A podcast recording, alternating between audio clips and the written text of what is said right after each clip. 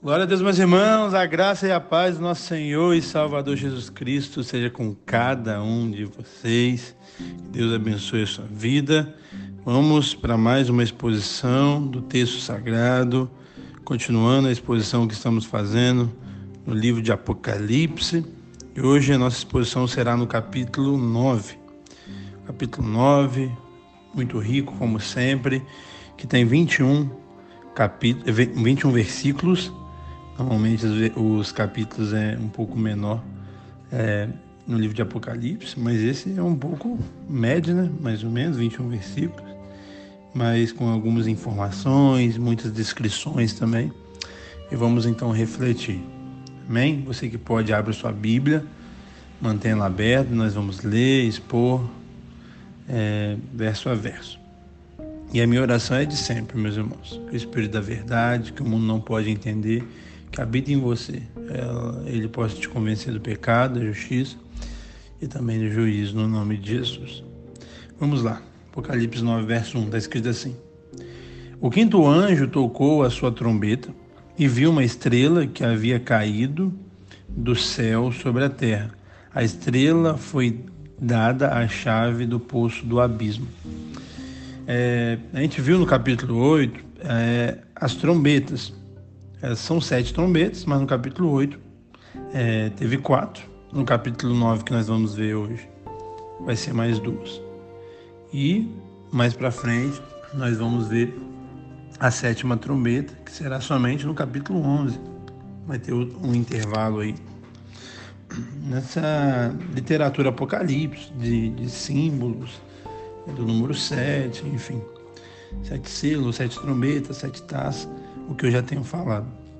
E aqui então, o quinto anjo trocou, tocou a quinta trombeta. E ele viu então uma estrela caída. E essa estrela foi dada a chave do poço do abismo. Algo que a gente tem que entender na literatura aqui é que João viu a estrela caída e não caindo. E essa estrela a gente entende sim que aponta de alguma forma para Satanás, é, que, como Isaías, Ezequiel relata, e nós entendemos que Satanás, naquelas profecias, caiu do céu. A gente não tem muita informação sobre a queda, mas alguns, é, algumas informações, mesmo breves, sobre isso. Então a ela foi dada a chave do poço. Então ela não tinha a chave do poço do abismo. Ela não tinha chave, agora ela recebe. A questão de abismo é, também não é muito fácil de entender, mas é, Pedro, nas suas cartas, ele trabalha sobre isso, sobre um lugar que é, provavelmente os demônios eles estão presos e diferente talvez do lugar que os ímpios vão, é, porque o inferno, vamos dizer assim, é tipo um lugar intermediário e o lugar final dos condenados eternamente é o lago de fogo e enxofre, que o próprio inferno será lançado nele. E aí, é, Satanás, um terço dos anjos e todo mundo que não creu. Mas parece que existe uma divisão é, entre o lugar que existe demônios presos, vamos dizer assim, e onde existe é, as pessoas que morreram sem Cristo. Então, é isso, esse lugar de abismo. E aí o verso 2 diz assim: Quando ele abriu o abismo, subiu dele fumaça como a de gigantesca fornalha. O sol e o céu escureceram com fumaça que saía do abismo. É, algo interessante é quando a gente lê no evangelho de, de, nos evangelhos de Mateus que quando Jesus estava lá em Gadara, ele, ele expulsou né, a legião e aí eles pediram para não ser lançado para o abismo. E, e pediram para ir para os porcos. E, e, Jesus, não sei porquê, porque ele, ele quer, ele é soberano, ele fez isso. Então talvez é, eles não queriam voltar para essa prisão que existe. Por que eu estou falando talvez? Porque não é muito fácil essa interpretação. É, não é unânime, é o que a gente entende, é mediante essas informações que são poucas. Então esse anjo, que nós temos que é Satanás, ele abriu o, o abismo E aí aconteceu coisa cinematográfica. Verso 3. Da fumaça saíram gafanhotos que vieram sobre a terra, e lhe foi dado poder como os de escorpiões da terra. Então, os demônios aqui libertos do abismo, na quinta trombeta, eles são representados como gafanhotos. Essa é uma realidade de Apocalipse. Eu já expus Joel, e lá em Joel está falando de realmente é, gafanhotos, uma região agrícola, e ali era algo real que aconteceu. Então a gente não pode também, é, é porque a gente entende algo em Apocalipse, aplicar para toda a Bíblia. Todo lugar que tiver gafanhoto é, é demônio. Não necessariamente. A gente tem que analisar o contexto, entendeu? E aqui esse contexto dá a entender sim, principalmente o Apocalipse, um livro bem é, figurados, que realmente está falando sobre esses demônios. Então foi dado a chave para esse anjo caído, que ele abriu o abismo e saiu esses demônios que são representados como gafanhotos e tem o poder de escorpião. Verso 4. Eles receberam ordem para não causar dano nem à relva da terra, nem a qualquer planta ou árvore, apenas aqueles que não tinham o selo de Deus na testa. Então, eles têm até uma autoridade, mas é limitada. Olha como Deus é soberano. Olha como Deus está acima de tudo e todos. Até quando Satanás e seus demônios agem, é debaixo da autoridade de Deus. É debaixo dos limites que o próprio Deus estabeleceu. Como o caso de Jó, você pode fazer o que você quiser, menos tocar na vida dele. Entendeu? Deus é soberano. Não tem jeito. E aqui, algo interessante desse verso 4 é que ela vai, essa quinta trombeta, essa ação demoníaca, vai atingir quem não tinha um selo. E aí, é, dá para a gente refletir sobre esse arrebatamento secreto, que eu não acredito, vocês que acompanham já sabem, que não tem lógica, mais uma vez, porque se, ele, se eles têm essa autoridade, mas só para atingir quem não é selado, e os selados estão aqui, como assim? Porque se não tivesse nenhum selado, todo mundo já estivesse no céu, então todo mundo poderia sofrer. Mas aqui está falando é só quem não tem o um selo de Deus. Então é muito claro que nós vamos estar junto e naquela máxima bíblica de Gênesis e Apocalipse. É, Deus nos, nos livra nos tirando da tribulação da aprovação, e sim nos livra na, assim como foi Daniel, é, Mesaque, Sadraque, Abidinego, na Babilônia, na fornalha. É muito claro isso. 5. Não lhe foi dado poder para matá-los, mas sim para causar tormentos durante cinco meses. Agonias que eles sofreram era como uma picada de escorpião. Aqueles dias os homens procurarão a morte, mas não encontrarão. Desejarão morrer, mas a morte fugirá deles. Então, eles têm uma autoridade limitada, como a gente já refletiu, e eles são totalmente limitados. Eles precisavam é, de autoridade para abrir o abismo, para ter a chave. Ele, ele não tem a chave de nada, é Jesus que tem a chave. Eles têm autoridades limitadas sobre a ação, então eles não podem matar, somente atormentar. E aqui foi dado um período de cinco meses. E esses cinco meses não é literal. Cinco meses, nada mais, nada menos, é o período é, da vida de, de um gafanhoto. E o gafanhoto está aqui sendo representado. Então, o que, que a gente aprende? Que eles tinham é, uma limitação para agir num tempo determinado. Olha a soberania de Deus. Mas era sim uma agonia muito grande. As pessoas aqui elas estão é, atormentadas, desejando a morte. Algo que já acontece hoje, de alguma forma, com aqueles que não estão em Cristo Jesus. Não tem sentido de vida, eles de alguma forma sim é, são atormentados por demônios e desejam morrer.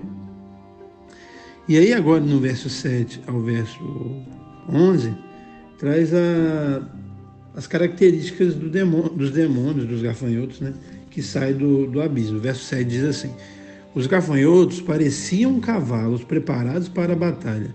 Tinham sobre a cabeça algo como coroa de ouro e o rosto deles parecia rosto humano. A questão de rosto humano dá uma ideia de inteligência, de estratégia. E o diabo, nos seus, é, nos seus acontecimentos, ele é sim ágil e estratégico. É, oito, os cabelos deles eram como de mulher com dentes como de leão. Essa questão das mulheres traz a ideia da sensualidade. É isso que ele trabalha. Satanás trabalha com sensualidade muitos caem por causa disso. E é, quando fala aqui sobre os dentes de leão, fala sobre essa violência que ele trará. Viu, meus irmãos, como não dá para entender o Apocalipse como literal? Tipo assim, como você vai imaginar um, um cavalo com a cabeça de ouro, com o rosto de homem, é, é, com, o cabelo de mulher, com o dente de leão, entendeu? Então é realmente esse simbolismo apocalíptico. É muito melhor interpretar dessa maneira, acho que maneira mais fiel e mais didática, nós aprendemos muito mais. Porque a literalidade ela é fadada, uma hora não tem como. Esse simbolismo aí sim nós conseguimos chegar na interpretação fiel. Verso 9. Tinha couraça como de ferro, som de suas asas era com barulho de muitos cavalos e carruagem correndo para a batalha. Tinha caudas e ferrões como de escorpiões, e na cauda tinha poder para causar dano aos homens durante cinco meses. Então aqui fala sobre essa questão é, desse preparo que eles tinham. E mais uma vez sobre esse tempo que ele tinha determinado. Verso 11: Tinha um rei sobre eles, o anjo do abismo, cujo nome em hebraico é Abaddon, em grego Apolion, que significa é, destruidor. Então, realmente, uma referência para Satanás. E então o destruidor e a destruição estava por aí. Verso 12. O primeiro aí passou, os dois outros ais virão. Então, o primeiro ai já passou, que de uma forma algo que aponta para um lamento que deveria levar por arrependimento. E agora vai vir mais dois. E agora a gente vai ver do 13 ao 21 a sexta trombeta. Está escrito assim: o anjo tocou a sua trombeta e ouvi uma voz que vinha das pontas ou dos chifres do altar de ouro que está diante de Deus. Ele disse ao sexto anjo que tinha a trombeta: solte os quatro anjos que estão amarrados junto ao rio Eufrates. Os quatro anjos que estavam preparados para aquela hora, dia, mês e ano foram soltos para matar um terço da humanidade. Olha o juízo de Deus mediante tudo isso. É, o juízo de Deus, então, vem sobre os ímpios, mediante é, tudo que estava no plano do Senhor. Ele dá essa ordem e ele vem então para matar um terço da humanidade. Olha como isso é forte, meus irmãos. O juízo de Deus aqui, executado por esses quatro anjos, presos, né? É, mais uma vez, por tempo determinado. E algo que me chama a atenção nesse verso 15 é que, ó, estava preparado para aquela hora, dia, mês e ano. Olha a, pontualidade. Olha como Deus é soberano, que Ele não depende de mim de você, que Ele está no seu trono e no tempo certo os decretos dele vão se realizar. 16. O número dos cavaleiros que compunham os exércitos eram de 200 milhões. Eu ouvi o seu número.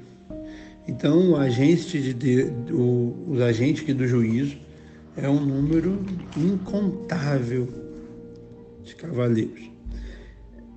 17. Os cavalos e os cavaleiros que vi em minha visão tinham esse aspecto.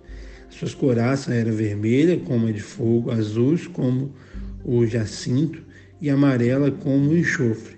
A cabeça dos cavalos parecia a cabeça de um leão e da boca lançaram fogo, fumaça e enxofre. Um terço da humanidade foi morto pelas três pragas de fogo, fumaça e enxofre que saíram da boca do cavalo. O poder dos cavalos estava na boca e na cauda, pois a cauda deles era como de cobra, com a cabeça, com a cabeça feriram as pessoas. Então, mais uma vez, aqui esses demônios assassinos e destruidores. E, meus irmãos, o propósito aqui dessa sexta trombeta nada mais, nada menos que chamar os homens ao arrependimento. Aqui um terço foi morto, mas eh, sobrou dois terços. E esses dois terços estavam vendo a situação e o convite era o alerta. O convite era que eles pudessem abrir os seus olhos. Em verso 20 e 21. O restante da humanidade que não morreu por essas pragas, nem assim se arrependeu das obras de suas mãos, eles não pararam de adorar os demônios e os ídolos de ouro, prata, bronze, pedra, madeira, ídolos que não vê, nem ouve, nem anda, também não se arrependeram dos seus assassinatos, das suas feitiçarias, da sua imoralidade sexual e dos seus roubos. Olha, meus irmãos, é o triste cenário. Esse juízo foi severo, sangrento, mas não produziram arrependimento nos ímpios. Irmãos, eu e você temos que entender algo. Se Deus não tocar, não tem como. A pessoa pode passar por prova, pode passar por milagre, pode passar por doença, pode passar o que for, ela não vai se render. Por isso nós temos que orar para as pessoas, ou melhor, para Deus tocar as pessoas, porque é só Ele mesmo a gente está morto, igual Efésios 2 fala, fala muito claramente, e somente quando Ele nos tira da morte, nos dá a vida, que podemos ver. Infelizmente, uma realidade que já acontece, mas de alguma forma vai se intensificar com o passar dos anos de grande destruição. E de alguma forma, infelizmente, os ímpios, sem Deus, os condenados, eles não se arrependerão. Que você possa no seu povo que vamos nos arrepender. O povo que cremos nessa promessa do Senhor, que os selados serão guardados, não saindo do mundo, mas mesmo no mundo, tendo a proteção do Senhor, entendendo que nem a morte nos destrói, que nós vamos para Nova Jerusalém, para a eternidade. Meus irmãos, capítulo um pouco desafiador, bem simbólico, mas espero que de alguma forma tenha abençoado, esclarecido um pouco o seu entendimento sobre esse capítulo. Que Deus abençoe a sua vida e se esse estudo te abençoou, compartilhe para abençoar mais pessoas. Tchau, tchau.